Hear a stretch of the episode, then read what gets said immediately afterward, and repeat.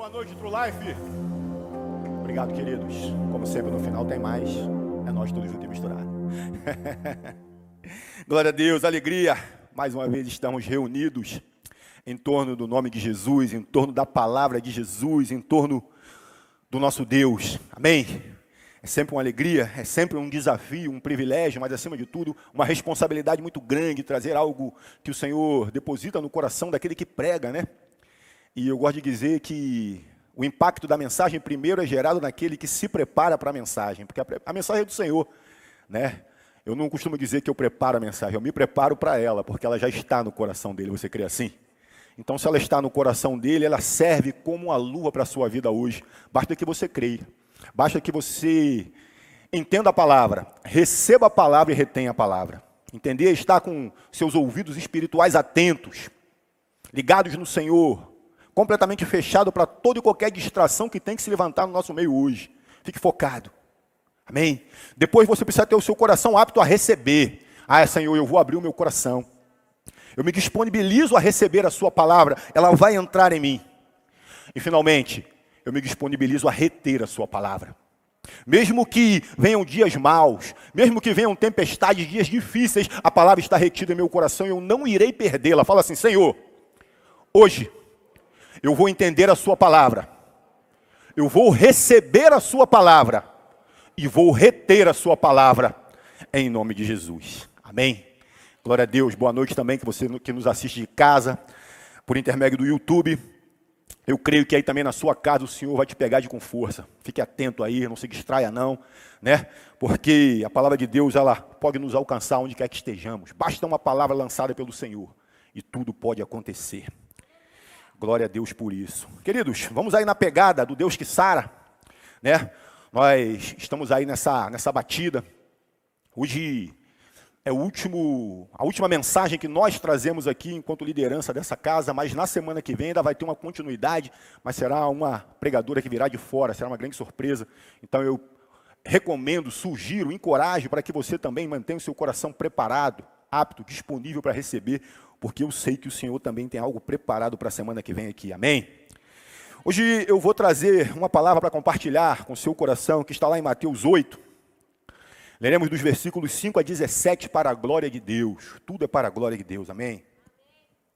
Então abre a sua Bíblia aí, ou nos acompanha aí pelo seu celular, ou pela, pelo telão aqui, e nós vamos ler. Partiu? Glória a Deus. Está sendo a versão que eu leio na Almeida, revista atualizada, mais conhecida como Ara. Tendo Jesus entrado em Cafarnaum, apresentou-se-lhe um centurião implorando: Senhor, o meu criado jaz em casa, de cama, paralítico, sofrendo horrivelmente.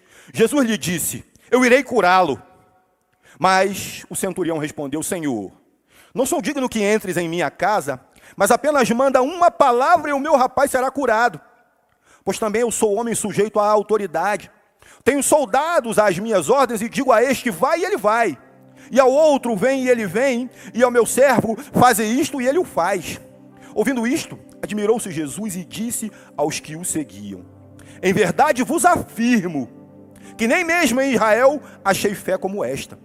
Digo-vos que muitos virão do Oriente e do Ocidente e tomarão lugares à mesa com Abraão, Isaque e Jacó no reino dos céus.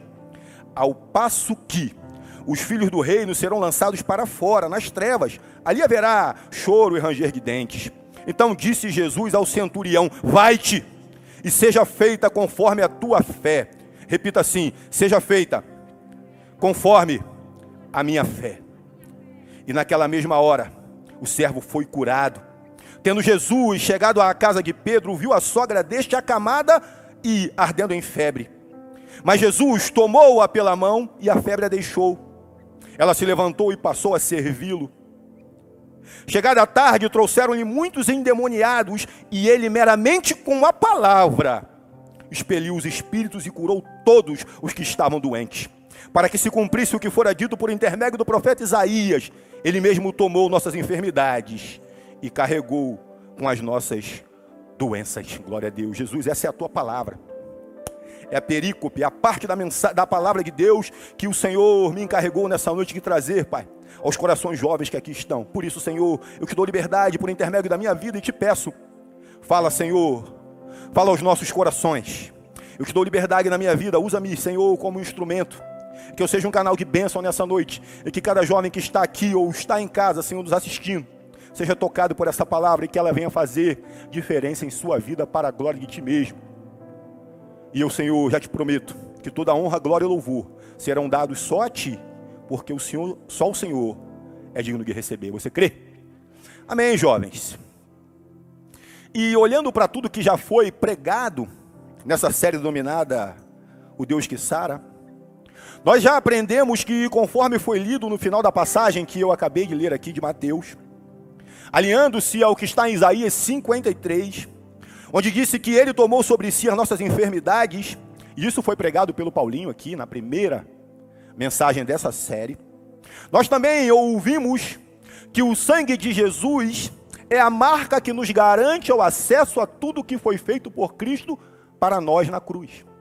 Então, o sangue é a marca que está sobre a minha e sobre a tua vida, e isso foi trazido aqui pelo Danilo. E na semana passada, a Milena nos disse que essa garantia de cura também vale para a nossa alma, tendo como pano de fundo o arrependimento e o clamor do rei Davi, ilustrado no Salmo 51. Então nós já tivemos oportunidade de ver vários aspectos a respeito da cura, a respeito do sarar de Jesus sobre as nossas vidas. Então, se você não teve oportunidade, se você não conseguiu, eu recomendo que você pegue desde a primeira mensagem e vá construindo um entendimento a respeito de tudo o que o Senhor falou aqui no nosso meio. E eu creio que Ele ainda tem algo para dizer para você hoje a respeito desse assunto que é o Deus que sara. Olhando não somente para o capítulo 8 de Mateus, mas para os evangelhos de uma forma geral, as versões do evangelho, porque o evangelho é um só, é a boa nova do Senhor.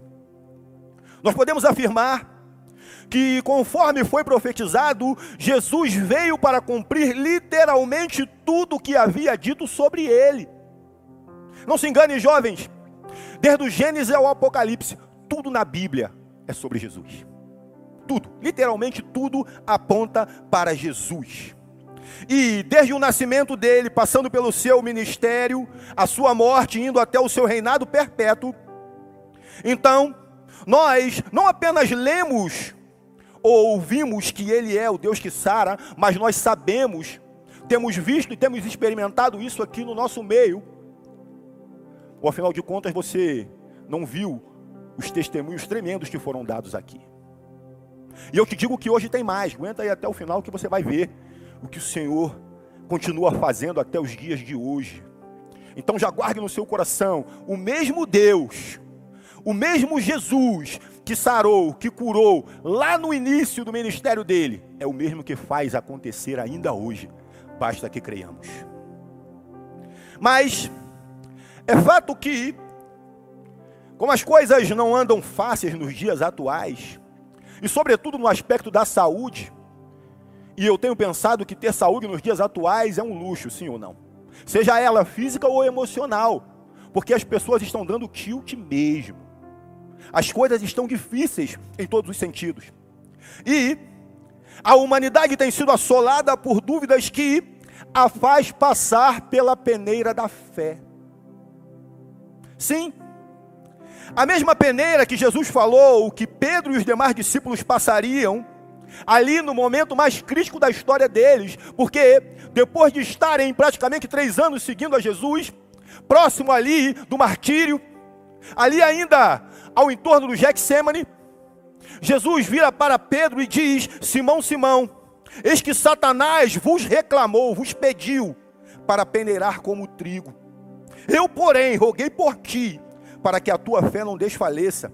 Tu, pois, quando te converteres, fortalece os seus irmãos. Isso está em Lucas 22, versículos 31 e 32. Eu chamo essa parte de A Peneira da Fé.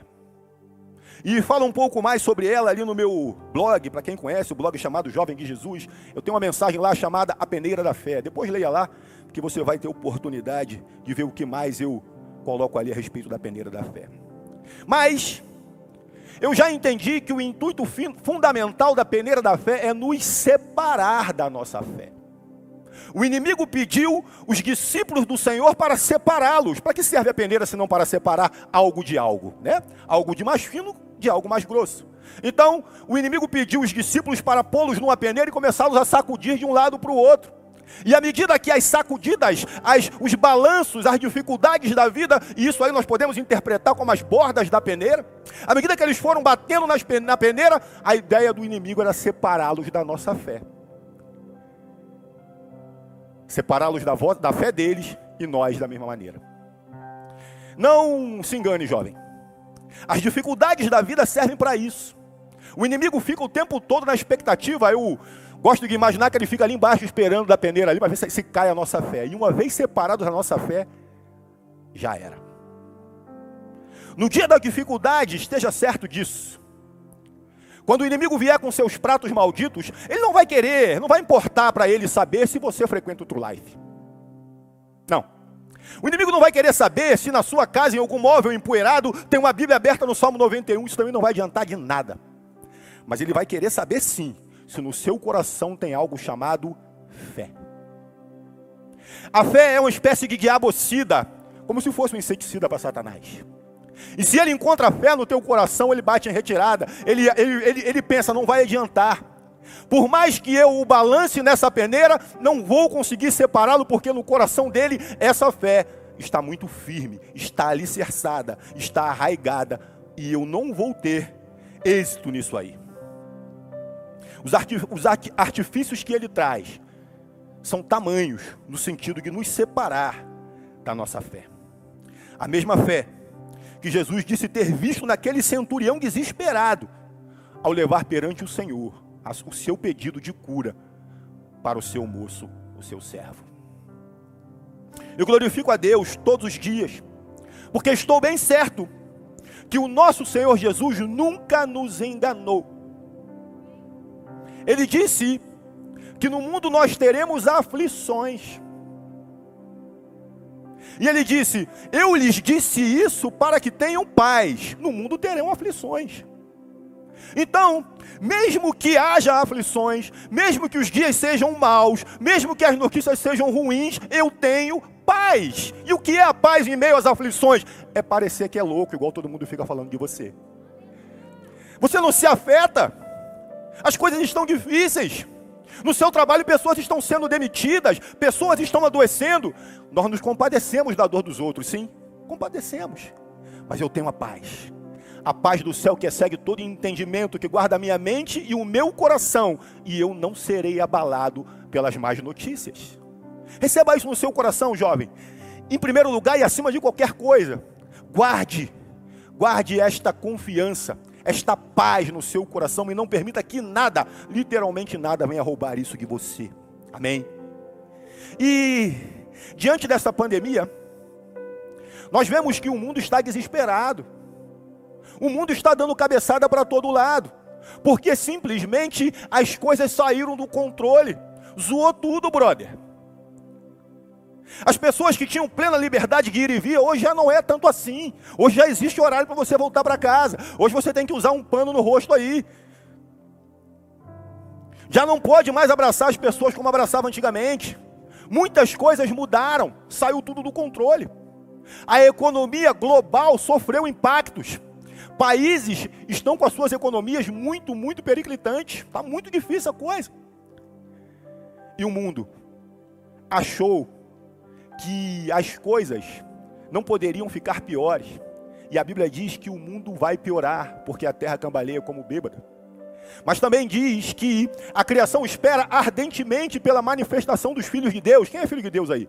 Amém? Somos filhos de Deus, então é para esse tempo, queridos. É para esse tempo que nós somos chamados a proliferar a palavra de Deus. Assim como foram os antigos, os discípulos primeiros do Senhor, eles fizeram a parte deles. A palavra de Deus chegou até nós. E cabe a nós fazermos a nossa parte. Amém? Mas aí, acerca do Covid, eu fiquei pensando se, quem sabe, uma pessoa encontrasse a cura definitiva. Não apenas uma vacina, mas a cura definitiva. Ao tomar esse antídoto, você vai ficar completamente curado. Leve nos hospitais e as pessoas, ao tomar esse antídoto, já não terão mais essa doença. A pessoa, ao olhar para sua mão, verificaria que ela teria a cura, teria a solução para todos os problemas. Então, o que essa pessoa faria? Eu tenho duas hipóteses. Na primeira, quem sabe essa pessoa pediria uma coletiva de imprensa para gritar muito forte, de maneira muito audível: seus problemas acabaram. Eu tenho aqui em minhas mãos a cura para esse problema e está aqui. Levem lá, reproduzam, façam várias e várias doses e todos serão curados desse mal. Por outro lado, na segunda hipótese, essa pessoa manteria segredo e tentaria negociar com os laboratórios farmacêuticos para tentar conseguir a maior fortuna que fosse possível. Porque eu tenho a cura, todo mundo quer isso, então eu tenho uma fortuna na minha mão.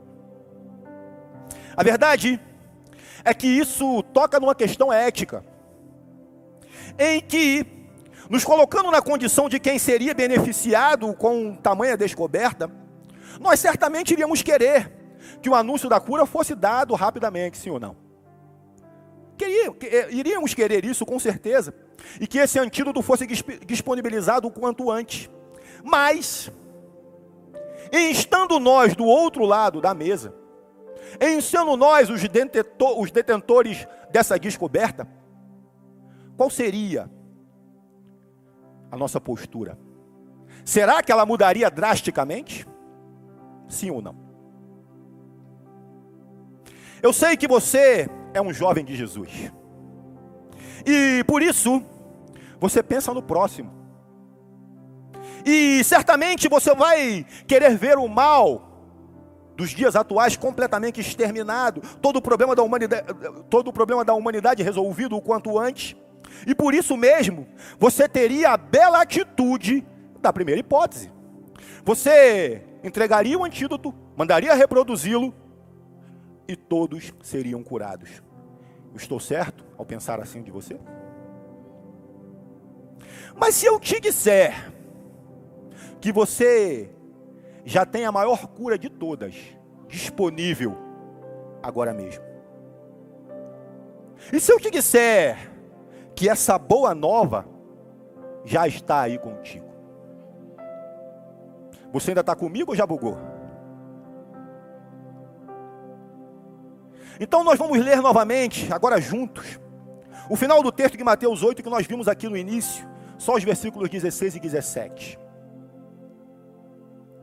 Chegada tarde, trouxeram-lhe muitos endemoniados, e ele, meramente com a palavra, expeliu os espíritos e curou todos os que estavam doentes. Segue, por favor. Para que se cumprisse o que fora dito por intermédio do profeta Isaías, ele mesmo tomou as nossas enfermidades e carregou com as nossas doenças. Você leu o que eu li? Você entendeu o que eu entendi? A Bíblia diz que ele, Jesus, o próprio Jesus, tomou sobre si as nossas enfermidades e doenças, e tudo o que foi posto sobre ele serviu para nos trazer a cura. Ele levou sobre si tudo, nossos pecados, as nossas transgressões e também todas as doenças e enfermidades. E todas, no original, sabe o que quer dizer? Todas. Todas no latim é todas. No grego é todas. Em aramaico também quer dizer todas. Então por que será que o Covid ficaria de fora? Então entenda, jovem, que a palavra do Senhor está aí, no seu coração, e certamente sairá pelos seus lábios se assim você desejar. Se você tomar posse dessa mensagem hoje, você vai sair daqui flamejante, querendo encontrar alguém que esteja necessitado de uma palavra, e irá entregar essa palavra, e o Senhor fará a obra no coração dela. Você crê? Amém. Amém. O Senhor nos garante saúde, nos garante paz. Isso é maravilhoso. E a mesma Bíblia também nos diz, em Efésios 2, 4 e 5, que Deus é rico em misericórdia pelo grande amor com que nos amou. Ele deu-nos, juntamente com Cristo, a vida. Então nós temos acesso à vida como a vida de Cristo Zoe.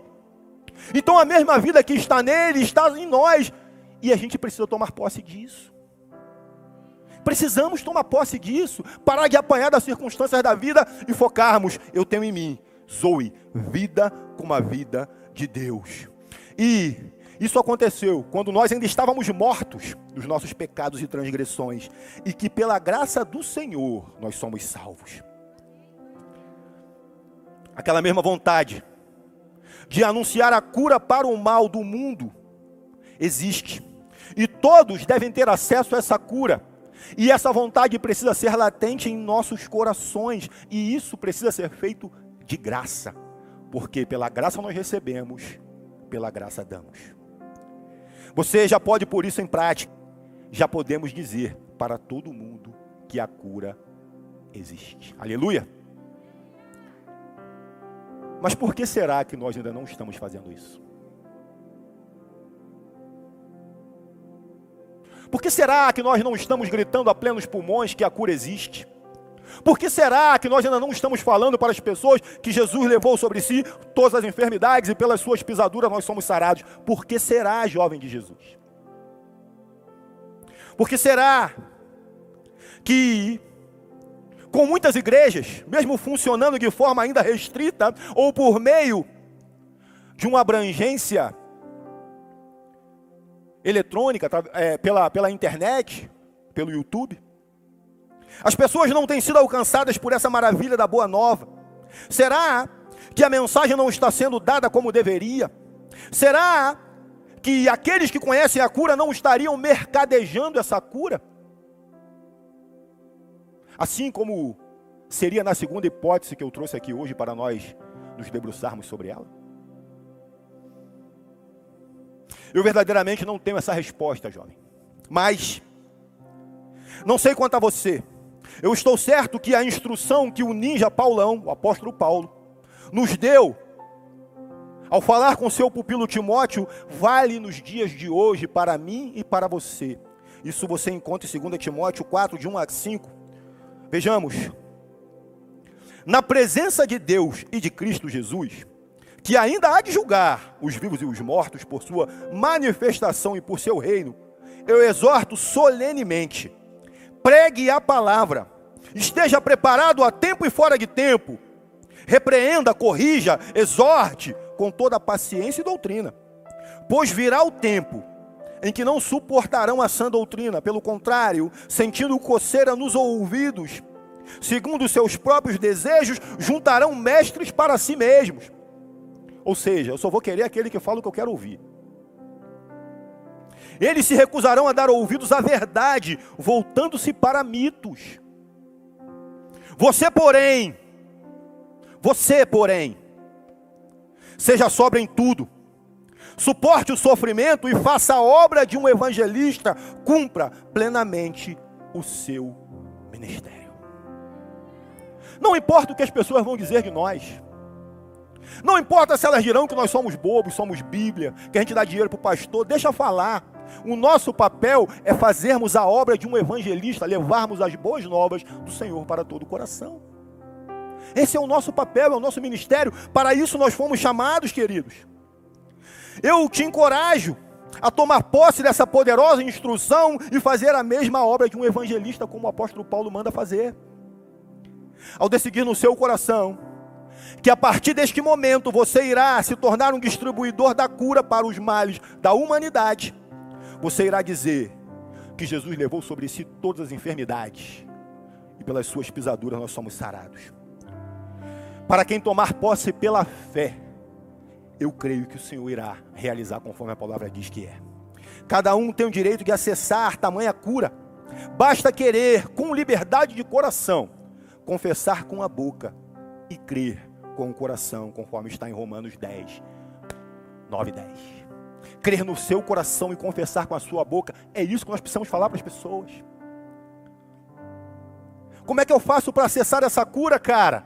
Crê no seu coração, confesse com a sua boca que Jesus é o Senhor, que morreu e ressuscitou, está à destra de Deus, de Deus Pai e ministra todos os dias pelas nossas causas, você será salvo.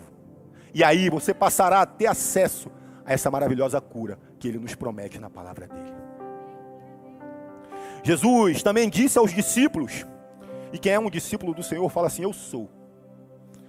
Está fraco, hein? Quem é discípulo de Jesus aí fala: Eu sou. Ah, melhorou.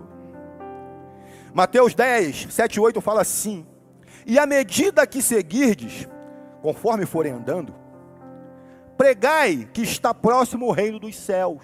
E nós já estudamos isso aqui, noutra série. Curai enfermos, ressuscitai mortos, purificai leprosos, expeli demônios, de graça recebestes, e de graça dai. Isso é Jesus falando para os discípulos quando ele os enviou inicialmente. Não leva nada, leva só a palavra, leva só a boa nova no seu coração. E lá no final, em Marcos 16, 15 a 18, você conhece. E disse-lhes: Ide, vão pelo mundo e pregai o evangelho a toda criatura. Quem crer e for batizado será salvo. Quem, porém, não crer será condenado. Estes sinais hão de acompanhar aqueles que creem em meu nome. Expelirão demônios, falarão novas línguas, pegarão em serpentes e, se alguma coisa mortífera beberem, não lhes fará mal. Se impuserem as mãos sobre os enfermos, eles ficarão curados. Amém? Essa é a instrução que o Senhor nos dá. Ele deu para os discípulos, mas o id que ele falou com eles serve para nós, porque essa é a grande comissão. Nós fomos comissionados a fazer isso, nós fomos instruídos a fazer isso. Esse é o nosso primeiro chamado no Senhor. Vinde a mim, vocês que estão cansados e sobrecarregados, e eu vos darei descanso. É o primeiro step de quem se aproxima de Jesus.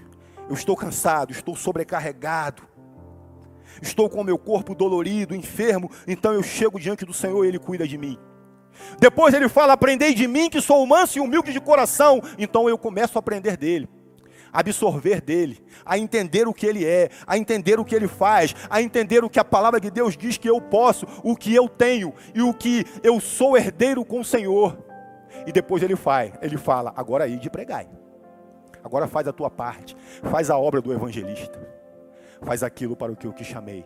Da mesma forma que foi com os doze, com seus primeiros discípulos lá atrás, fez com que a palavra chegasse a nós até hoje. Depende de nós, que o povo que está sofrendo lá fora, que já perdeu a esperança, que já não tem resposta, possa entender que o Senhor é Deus. E isso depende de mim e depende de você. Amém? Então, queridos, se nós somos discípulos, o que nós estamos fazendo com as instruções que nós recebemos do Mestre? Se nós sabemos as instruções que Ele dá, se nós sabemos para o que nós fomos chamados, se nós sabemos que nós precisamos fazer essa obra, o que está faltando? Pergunta para o jovem do teu lado, o que está faltando? Quem sabe a primeira dúvida, e a dúvida muitas vezes gera falta de fé. A dúvida muitas vezes acaba peneirando um pouco da nossa fé. Quem sabe a dúvida esteja no seu próprio coração. E por isso você não tem tido a ousadia de orar pelos doentes ou enfermos que estejam próximos ou distantes de você. Quem sabe o seu coração esteja cheio de dúvidas. Quem sabe você esteja cheio de e se não der certo. Quem sabe o seu coração tem algumas perguntas para as quais eu posso te dar algumas respostas agora. Quem sabe no seu coração tem uma pergunta do tipo: e se eu orar e a pessoa não for curada? Entenda uma coisa, jovem. Quem faz o milagre é você ou Deus? Ele manda você fazer milagre? Ele manda você orar. Então faz a sua parte e ele faz a dele. De cara você já pensa assim: caramba, eu vou fazer o que Deus mandou eu fazer, eu vou orar. A parte dele ele vai fazer da maneira que ele quiser e na hora que ele quiser. Isso não depende de mim. Veja o que está em Abacuque 3, 17 e 18. Ainda que a figueira não floresça, e não haja fruto nas videiras, Ainda que a colheita de azeitonas não dê em nada e os campos fiquem vazios e improdutivos. Ainda que os rebanhos morram nos campos e os currais fiquem vazios. Mesmo assim, eu me alegrarei do Senhor, exultarei no Deus de minha salvação. Trocando em miudinhos, se Ele fizer, ele é Deus. Se ele não fizer, ele continua sendo Deus. Receba isso no seu coração. Faz a parte que ele pediu para você fazer e deixa a parte dele por conta dele. Então, eu creio que com este pensamento já tira um pedaço de um piano das suas costas, sim ou não? Não vá pensando, ah, se eu orar e nada acontecer. Vai lá e ora. Nós somos chamados para fazer isso, orarmos pelas pessoas, e o Senhor vai fazer a parte dele. Amém? Quem sabe a segunda pergunta que, que esteja aí no seu coração seja: e se eu pedir para orar e a pessoa disser que não quer? A palavra diz: os sinais acompanharão os que crerem. Ora, se você quiser orar, mas a pessoa não crer, nada vai acontecer. Até rimou. Se você quiser orar e ela disser que não quer, você vai ficar triste. Mas você será obrigado a respeitar a vontade dela. Não quero, não quero, acabou, amém. Sabe o que a palavra de, de Deus diz em Mateus 10, 14? Instruções do Senhor ainda aos seus discípulos. Se alguma casa ou cidade se recusar a recebê-los ou a ouvir a mensagem, sacudam a poeira dos pés. Ou seja, eu não consegui entregar nada aqui, também nada daqui eu vou levar. É assim. Não quer, não quer, paciência. Nós não podemos enfiar Jesus de goela abaixo em ninguém, amém? A nós nos compete falar: olha, eu tenho a cura para te apresentar. Eu tenho aquele que pode todas as coisas. O nosso Deus não conhece impossível. Sabe, eu gosto de pensar que Jesus come impossível como sucrilho no café da manhã. Ele faz lá uma, uma, uma tigela de impossível e come. Para ele não há impossível. Então, para toda causa colocada diante do Senhor, para tudo que nós orarmos, alinhado com a palavra dele, tenhamos a convicção de que ele é fiel para responder. Quem sabe a terceira questão no seu coração seja: e se a pessoa disser que tem fé, mas mesmo assim ela não for curada? Em João 11:4, quando Jesus foi chamado para curar o seu amigo Lázaro, ele disse: Esta enfermidade não é para a morte, e sim para a glória de Deus, a fim de que o Filho de Deus seja por ela glorificado. Eu te pergunto agora, Quantos testemunhos de graves doenças nós ouvimos aqui ao longo dessa série? Muitos, alguns. Quantos foram curados instantaneamente? Nenhum. Mas quantos foram curados para a glória de Deus? Todos. Então, querido, entenda: o Senhor tem um tempo, um método e um propósito totalmente dele, que nós não podemos imaginar como é. Imagina se eu soubesse a hora que Deus quer curar. Eu só ia na boa, sim ou não? Ó, oh, Deus falou que não vai curar agora, não, então não vou nem orar. Não vou nem perder meu tempo. Não é assim, querido. O nosso papel é orar sempre. Sempre que nós tivermos a oportunidade, precisamos orar. O processo sempre será de acordo com o propósito dele. Ele sabe qual é o plano. Como quarta questão que possa estar no seu coração: e se a pessoa estiver distante, internada ou isolada em casa? Isso poderia me impedir de orar, de, poderia me impedir de impor as mãos sobre ela. No texto lido como base dessa mensagem, o que aquele centurião falou quando Jesus disse que ia curar o servo dele? Mas apenas manda com uma palavra, com uma palavra, e o meu servo será curado. Então disse Jesus ao centurião: Vai-te e seja feita conforme a tua fé. E naquela mesma hora, o servo foi curado. Então, aprendendo disso, nós já podemos saber que eu, o meu papel é orar, enviar a palavra, e o Senhor vai cumprir o propósito dele. Pode ser na hora, como foi com o moço do centurião, e pode ser depois. O, o projeto, o plano é dele, ele sabe o que está fazendo, amém? Precisamos confiar no Senhor. Envia sua oração de cura imediatamente, pois a autoridade é a do mesmo Jesus que curou o moço do centurião. É o mesmo Jesus, é o mesmo Jesus, é o mesmo Jesus. A diferença é que agora ele está glorificado. Nesse momento, ele era homem, assim como nós, continua sendo 100% homem, 100% Deus, mas agora ele já está glorificado. Está ali à destra de Deus Pai, falando o tempo todo sobre as nossas causas com o Pai. O tempo todo. Entenda, jovem é muito urgente que nós apresentemos o amor de Jesus para as pessoas. porque a volta do Senhor se aproxima rapidamente.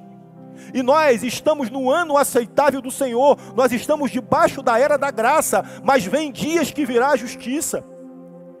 E esses dias serão terríveis para aqueles que não aceitaram o Senhor. O Senhor, no tempo da graça, Ele aceita o nosso pedido de perdão, Ele releva o nosso arrependimento, Ele recebe o nosso arrependimento, Ele vê o nosso coração e nos perdoa. Mas depois que esse tempo findar, as coisas ficarão muito mais difíceis. O tempo do juízo que virá depois será terrível. Então é muito urgente que nós entreguemos a palavra de Deus para todos aqueles que estiverem perto de nós. Você crê assim? E por último, como quinta hipótese de questão no seu coração, que quem sabe te dê até mais frio na barriga do que qualquer outra. E se eu orar e ainda assim a pessoa não for curada e chegar a morrer, ou já estando morta, se eu orar, ela não ressuscitar. Jesus não disse que a enfermidade de Lázaro seria para a glória de Deus? Gosto de pensar também no meu mundo encantado gospel.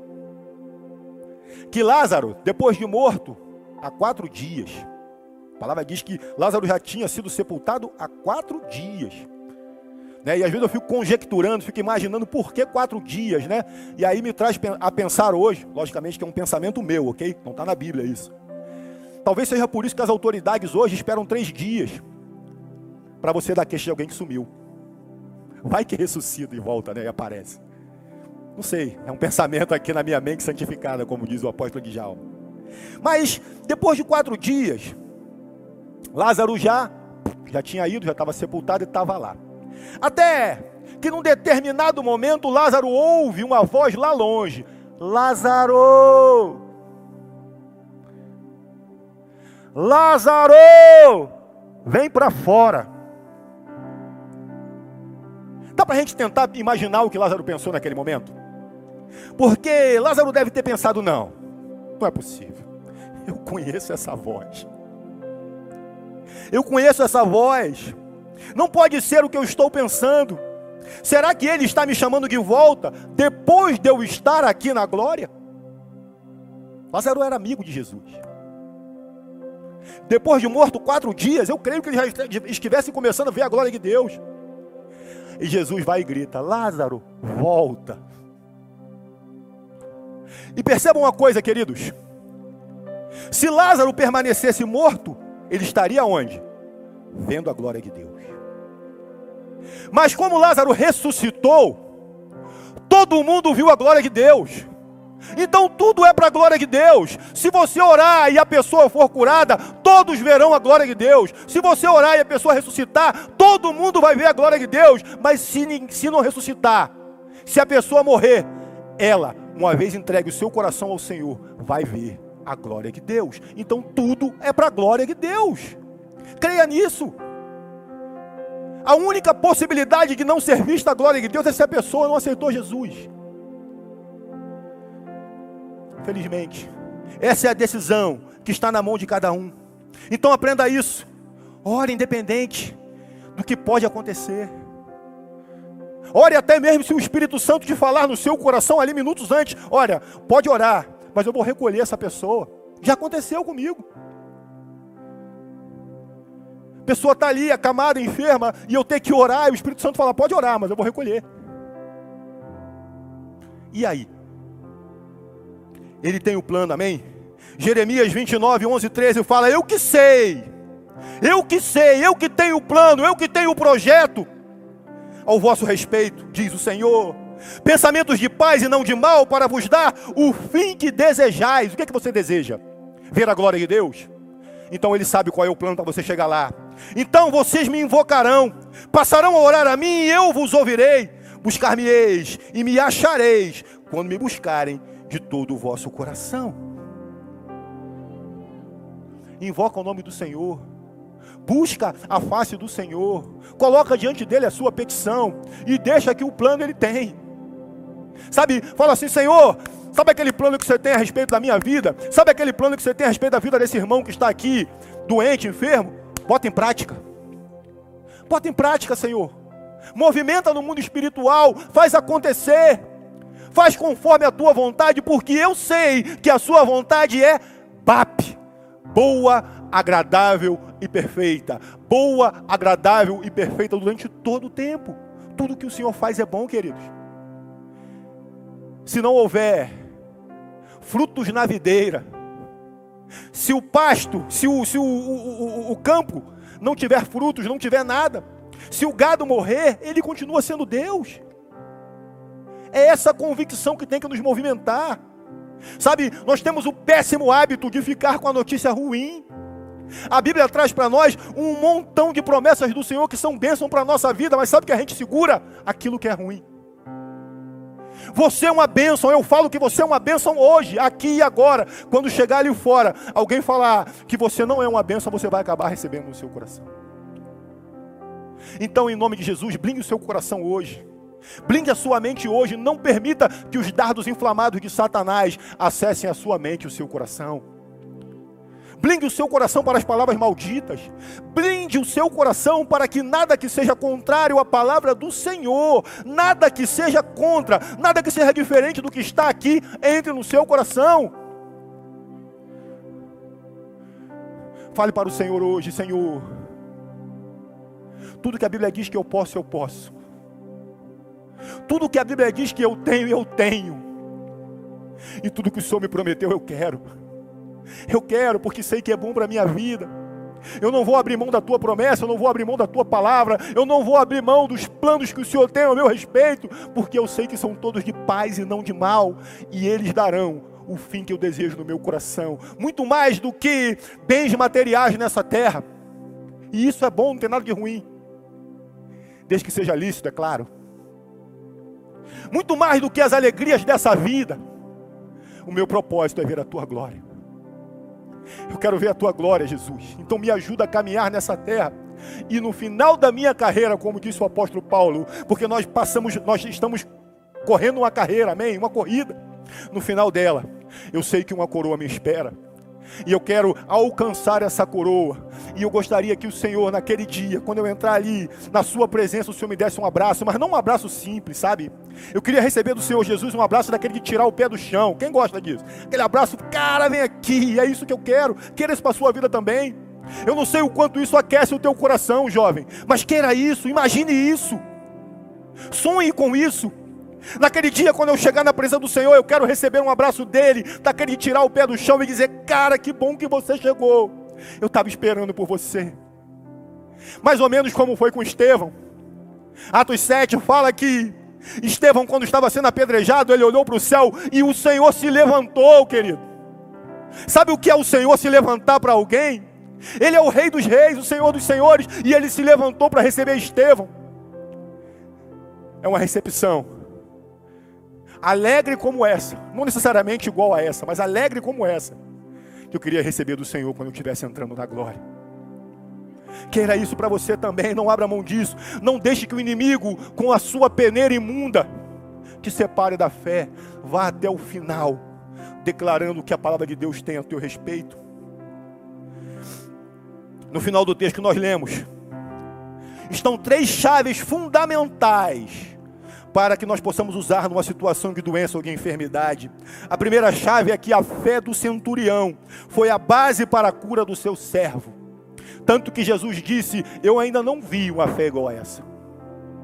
Já vi parecida, próxima, mas igual a essa eu ainda não vi. Então, a fé do centurião foi a chave para a cura do seu servo. A segunda chave, no caso da sogra de Pedro, Jesus apenas tocou nela e ela foi curada. Apenas um toque. Um toque do Senhor é o suficiente para nós sermos curados. E a terceira chave, aos demais, eles foram curados ou libertos apenas com a palavra que foi lançada pelo Senhor. Basta uma palavra.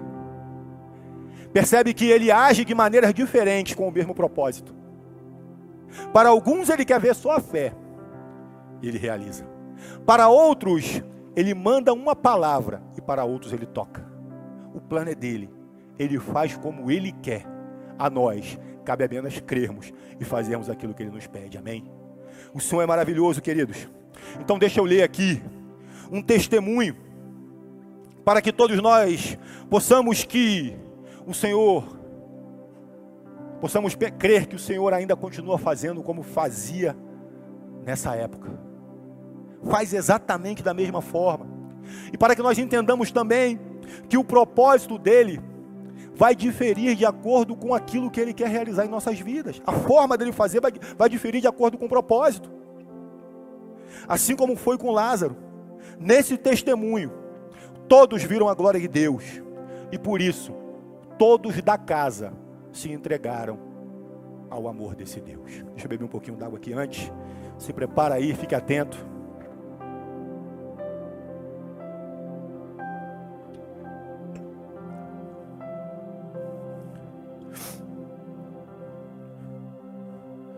Texto parece extenso, mas como ele foi escrito em forma de versos, vai permitir que você se mantenha atento. Eu até brinquei que parece um repente, parece um coco de embolada, parece um hip hop e tal, mas amém. Vou tentar ser aqui bastante interpretativo naquilo que, que irei ler. O nome do testemunho é Um propósito para salvar os meus pais. Graça e paz a todos. Que tremenda satisfação. Hoje compartilho com vocês a minha história de superação. E tenho a clara convicção que não foi na força do meu punho, a Deus toda honra e glória, o relato desse testemunho. Com vinte e poucos anos de idade, muita coisa aconteceu em minha vida. Eu achava que curtia à vontade, mas a minha alma sempre gritava perdida. Ao final de cada festa, ir para casa era o momento mais sombrio. Eu fazia o que queria no mundo, mas nada preenchia aquele vazio. Uma certa madrugada, ao chegar a hora de ir embora, já sabia que aquele vazio aflorava. Foi então que, na companhia de dois amigos, o meu pensamento a Deus indagava: Senhor, já ouvi dizer tantas vezes que você me ama. Se isso realmente é verdade, por que a tua voz não me chama? Então, foi que nesse momento, às três e pouca da madrugada, três senhoras com a Bíblia debaixo do braço caminhavam na minha direção com toda a firmeza de passo. Quando eu as vi, confesso que meu estômago doeu. Sabia que não deveria ter indagado o mestre e através daquelas três senhoras, Deus prontamente me respondeu. Meu filho, sabia que Deus tem um plano para a sua vida? Então eu fiquei arrepiado, o meu olho marejou. Eu estava bem certo que não era o efeito da bebida. Uma delas me entregou um folheto e nele falava sobre o vazio da vida. Não me recordo qual era o versículo, mas sei que para o meu problema só Jesus era a saída. Voltei para casa naquele momento. Aquilo tudo me invadiu por dentro. A partir daquele dia, minha mãe. A partir daquele dia, minha mãe me, é, não perderia mais o sono. Minha mãe não perderia mais o sono. E nem minha vida andaria ao relento. Com o passar do tempo, a minha fé em Deus se firmava. Comecei a ir para a igreja sozinho. Meus atos já não eram mais os mesmos e aquele vazio já se dispersava. Para melhor, para melhorar isso, para melhorar isso tudo, por Deus fui muito agraciado. Conheci uma linda jovem no trabalho. Ela era praticamente minha vizinha e dela me tornei namorado. Sempre falamos de tudo sua família me acolheu junto aos seus. Mas o assunto mais impactante sempre foi a palavra de Deus. No culto de ação de graça, diante de muita gente, o pastor fez um apelo de salvação. Então eu não tive dúvidas e com a mão bem erguida, recebi Jesus no meu coração. Até aqui, os versos são suaves. Nenhum drama foi citado.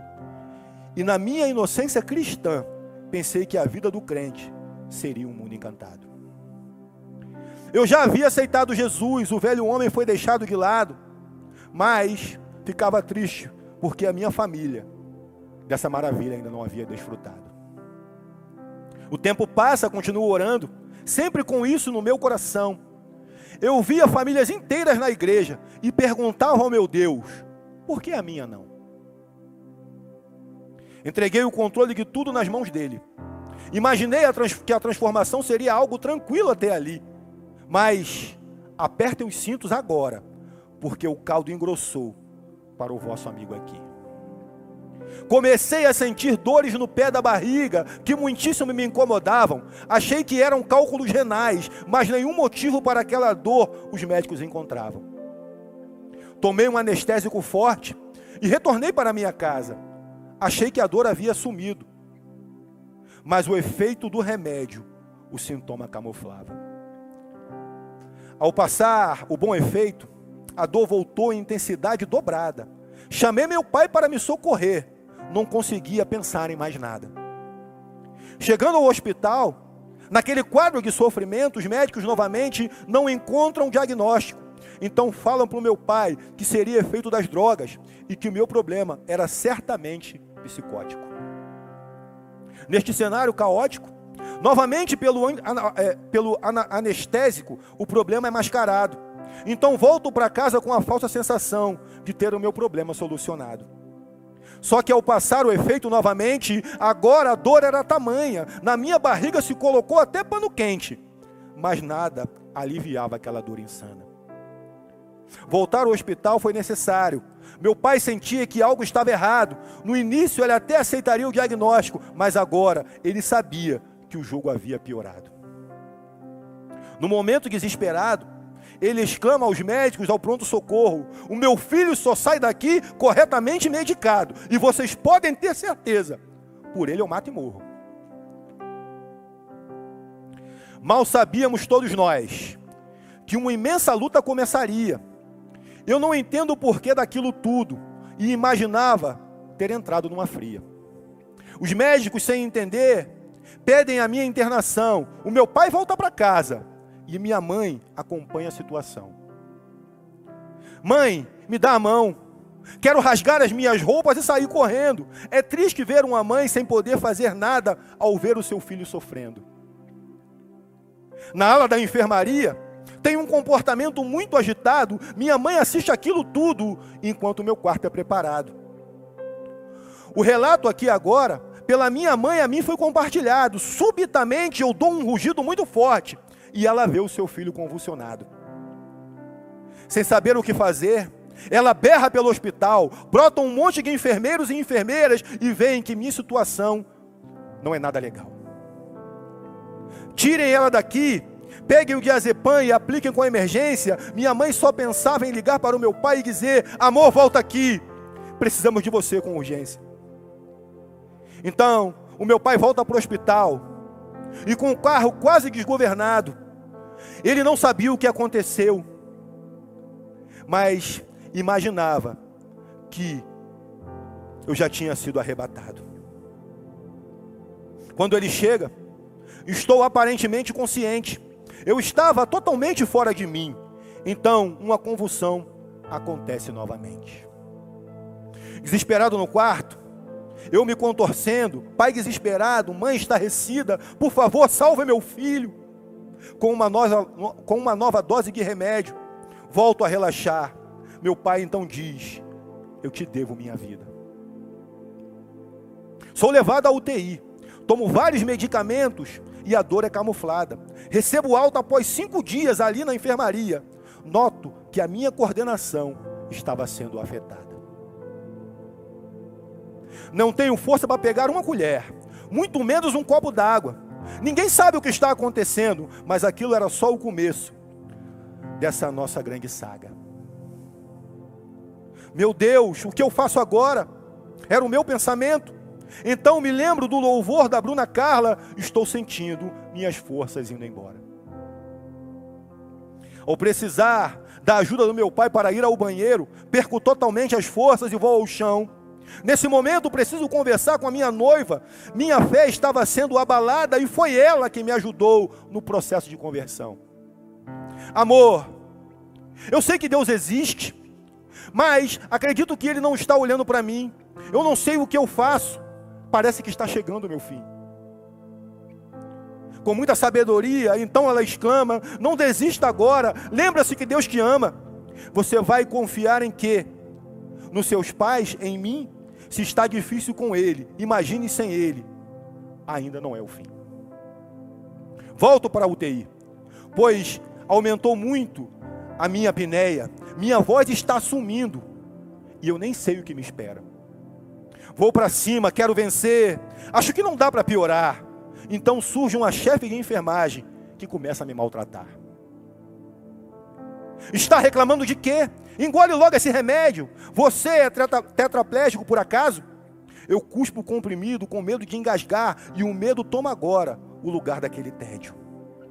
Na minha primeira, na minha primeira visita, após esse episódio, eu só sei ficar chorando. Inicialmente, meu pai pensa que é por causa da situação, mas repara que algo diferente quando o choro vai aumentando. Quando compartilha a angústia, uma revolta é instalada. Ele vai na diretoria do hospital e a confusão está criada. Depois de constatada toda aquela maldade, a profissional é demitida. Então pude ter o acompanhamento da minha família. Aquele foi o ponto de partida. Depois entendi que foi permissão de Deus, eu precisava dessa companhia e de fato Deus sabia como aquilo me fortaleceu. Então, um dia acordo e percebo que estou entubado, mesmo sem ter movimentos, por precaução estou amarrado. Ao olhar para o lado, meus familiares estão emotivos e eu só mexi os olhos, já estava em estado vegetativo.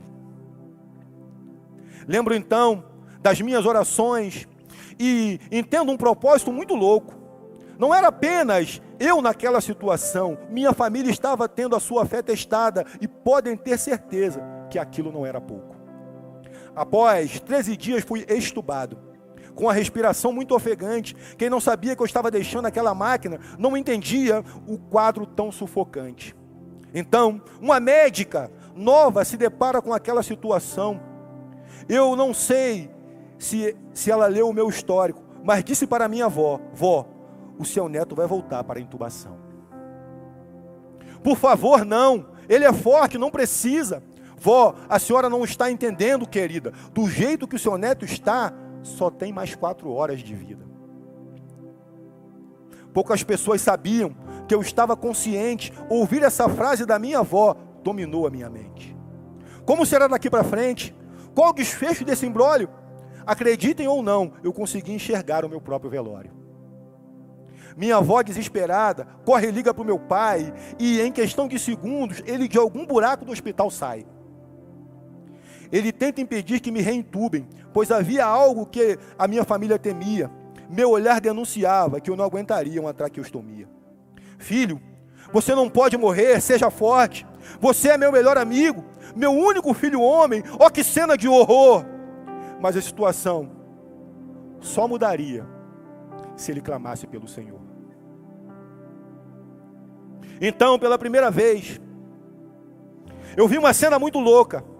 Meu pai parou de falar comigo e se colocou de joelhos, e essas palavras saíram da sua boca: Senhor, sei que nunca conversei contigo como deveria, me ajuda, me coloco diante da tua presença e ali, com tais palavras, um acordo com Deus ele faria. Para quem não sabe, o meu pai à época bebia e fumava até três maços por vício. Então, a Deus, por amor ao seu próprio filho, fez uma promessa de sacrifício. Pai, se o Senhor não levar meu filho, me comprometa a deixar os vícios daqui para frente. Eu acredito que Deus sabe com quem faz aliança. E no mesmo momento, a minha respiração volta norma, norma, novamente.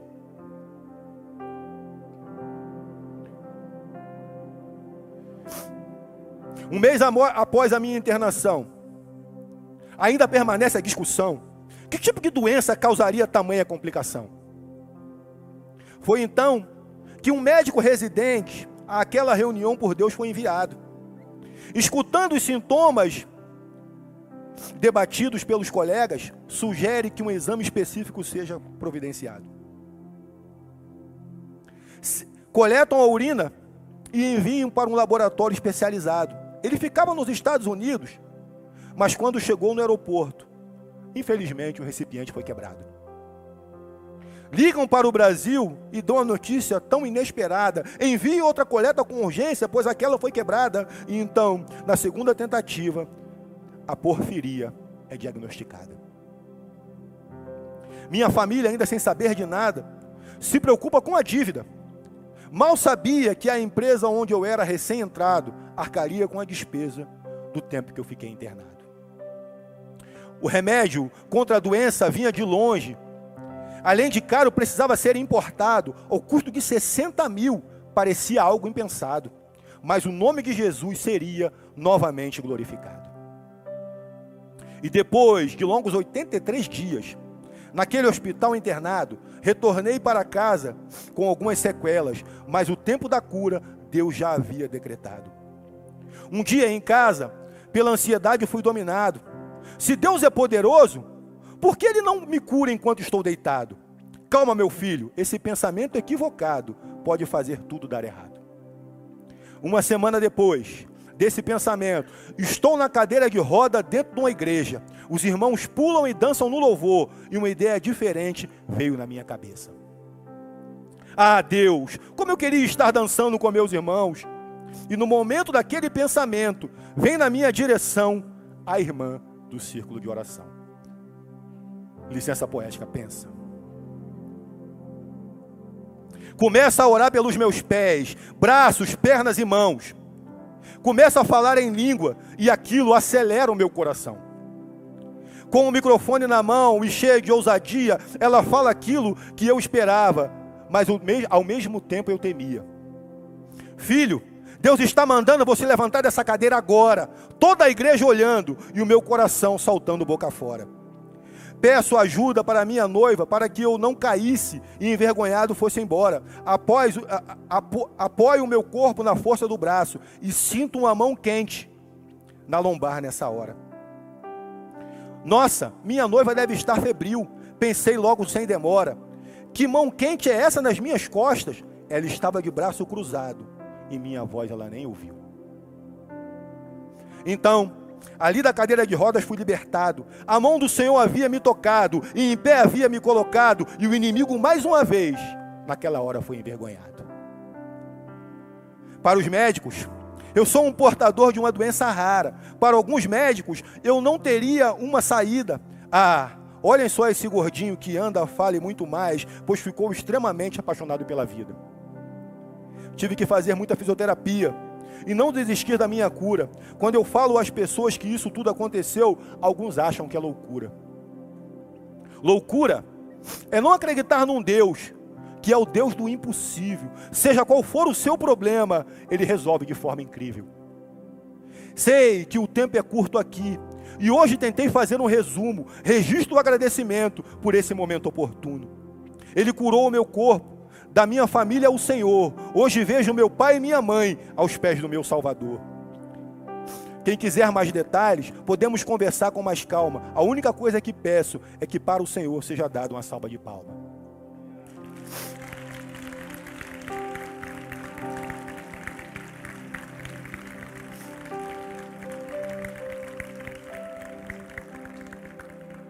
Meu nome é Jefferson Souza. Jesus não apenas me sarou, Jesus salvou os meus pais, salvou os meus pais, e hoje tenho certeza que dele eles não largam nunca mais. Glória a Deus. Chega aí, Gé. Aleluia.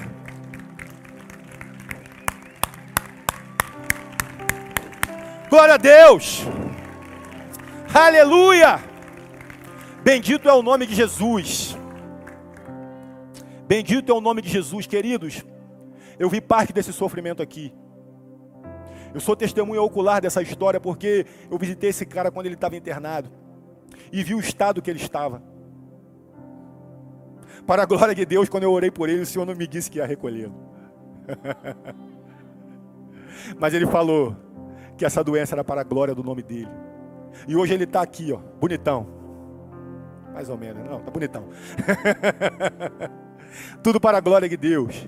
E o mais importante é que ele sempre fala que o propósito maior era ver a família dele salva aos pés do Senhor. E hoje toda a família está aqui. Seus pais estão aí? Chama aí, chama o pessoal. Vamos orar por eles aqui na frente. A família toda colocada aos pés do Senhor.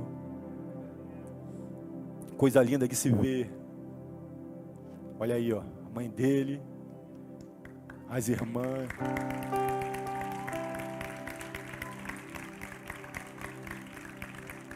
Tamires, todo mundo aí. Aí então noiva, agora esposa. Ele é esposo dessa moça aqui, que também atende pelo nome de minha filha. Glória a Deus, amém? Eu glorifico o nome de Deus, glorifico o nome de Jesus pelo propósito dele na vida de vocês. Eu acho que no momento que você indagou por que, que a sua família não estava diante dele naquele momento, ele tinha um projeto, ele tinha um plano, o plano dele foi executado. Às vezes a gente não entende quando está no meio do olho do furacão, amém? Às vezes quando a gente está no meio do problema, a gente não entende qual é o propósito do Senhor. Mas depois que passam os dias, depois que os pensamentos voltam ao eixo, depois que as nossas emoções são reenquadradas, a gente pode olhar e dizer: havia um propósito nisso tudo. E Deus age assim, queridos. Deus age assim. Às vezes pelos caminhos mais diferentes do que a gente imaginou. Porque quando a gente ora, poxa, eu queria minha família toda aqui, seria muito mais fácil se Deus tocasse no coração de cada um e trouxesse todo mundo, amém? Mas Ele usou uma situação que o Jefferson não queria, não imaginava, para que todos pudessem ser tocados. E hoje, para a glória do nome do Senhor, estão todos aqui. O pai dele também é um homem temente ao Senhor. O nome do pai dele é Jeová, pensa. glória a Deus. Coisa linda, não? Vamos abençoá-los aqui, vamos orar por eles. Estenda sua mão para cá. Pode ficar de pé. Pai, em nome de Jesus, nós queremos te agradecer, Senhor, por esse testemunho tão impactante, tão forte nos nossos corações. Nós cremos, Pai, que o propósito desse testemunho não é tocar na emoção dos irmãos jovens que aqui estão, não. O propósito desse testemunho é glorificar o teu nome, é dizer que o mesmo Deus que realizou milagres no tempo de que, em que Jesus andou nessa terra, em carne e osso, o mesmo Deus que realizou os milagres no moço do centurião, o mesmo Deus que curou imediatamente a sogra de Pedro, o mesmo Deus que curou cegos, paralíticos, coxos, mancos, surdos, mudos, é o mesmo Deus que realiza os mesmos atos hoje, se nós cremos de todo o nosso coração. Por isso, Jesus, nós queremos nessa hora abençoar toda essa casa, abençoar toda essa família e estendemos essa oração ao Jeová que está lá. Pai, que o Senhor possa continuar cobrindo, Senhor, essa família das tuas bênçãos. Que o Senhor possa cobrir, Pai, a entrada e a saída deles. E que eles não sejam tocados pelo mal. E que, Senhor, que esse testemunho que aqui foi dado sirva para alcançar muitas outras vidas para o Senhor. Tudo para a honra, glória e louvor do teu nome, porque nós te glorificamos, Senhor, nos momentos de dificuldade e muito mais agora, porque nós conseguimos entender, Pai, todo o projeto que o Senhor tinha na vida deles. Seja glorificado, seja engrandecido para todos sempre. Amém e amém. Aplauda mais uma vez esse Senhor. Glória a Deus. Deus abençoe, queridos.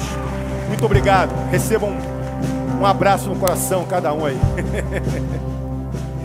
amém. Enquanto nós cantamos, eu vou te desafiar a lembrar daquela pessoa que precisa de uma cura, que você conhece, ou quem sabe você mesmo. Tem uma área na sua vida que você precisa ser curado, uma enfermidade, uma doença, às vezes uma cura na emoção, às vezes um toque do Senhor numa área que eu não posso dizer porque eu não sei, mas o Senhor sabe, amém? Então, na sua oração íntima, intimista com o Senhor agora, fala com Ele. Ele está aqui para realizar aquilo conforme o seu pedido e conforme a sua fé. Receba aí este momento em nome de Jesus.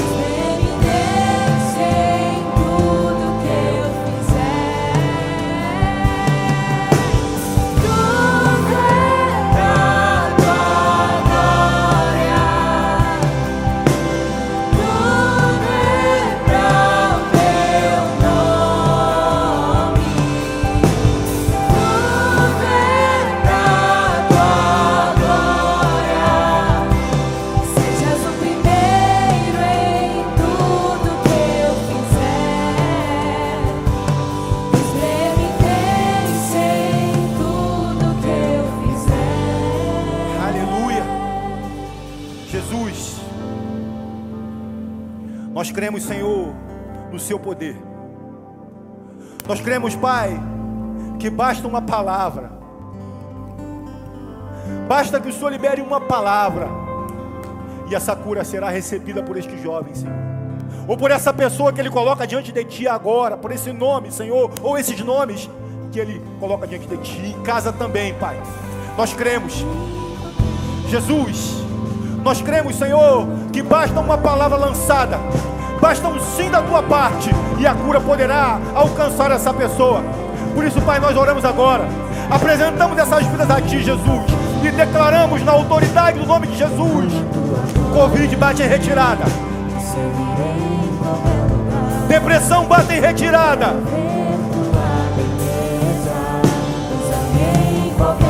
No estômago bate em retirada.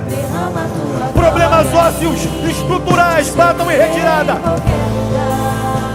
virose, bata em retirada. Todo caroço,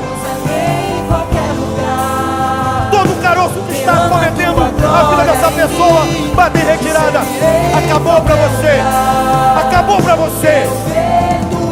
Nós estamos clamando pelo nome de Jesus e na autoridade do nome de Jesus. Nós declaramos: fora, acabou, fora, em nome de Jesus.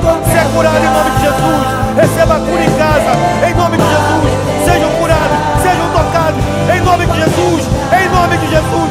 A cura, receba, receba, receba, receba, receba, receba, em nome de Jesus, na autoridade, em nome de Jesus. Rebalaba cheio, Lucandalaba, Soberebalaba show, show. Receba aí, ó, receba aí. Receba o toque do Senhor.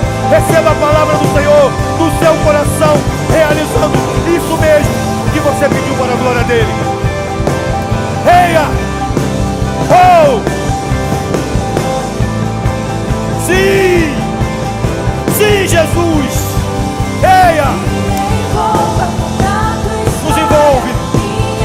Queremos fazer parte dessa história. Essa história de cura, de libertação de milagres. Queremos estar envolvidos nessa história, Jesus. Reia! Para a tua glória. Para a tua glória.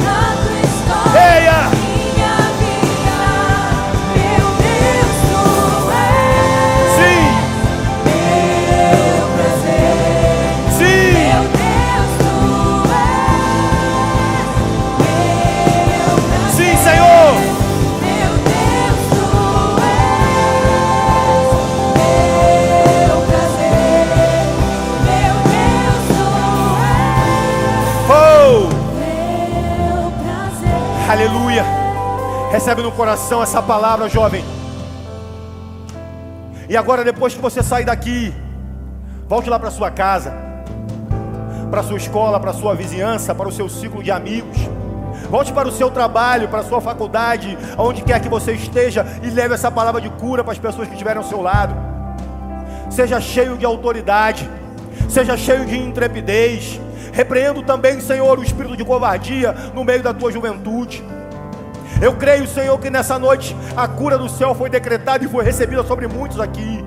Se você procurar pela dor, você não vai encontrar, porque o Senhor, o Senhor realizou algo grandioso nessa noite aqui.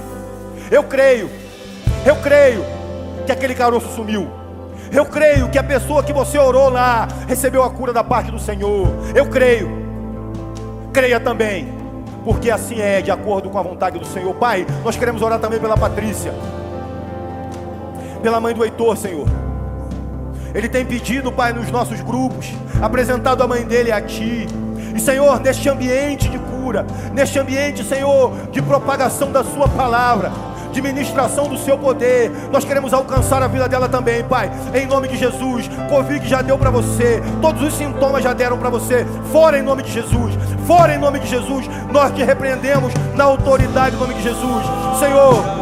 Instrua, Pai, todos aqueles que estão em volta dela, todos os médicos, enfermeiros, aqueles que estão cuidando dela, dê instrução do céu, para que eles sejam, Senhor, certeiros no tratamento e que ela possa, Pai, nesses dias, ser completamente restaurada para a glória do Teu nome. Você crê?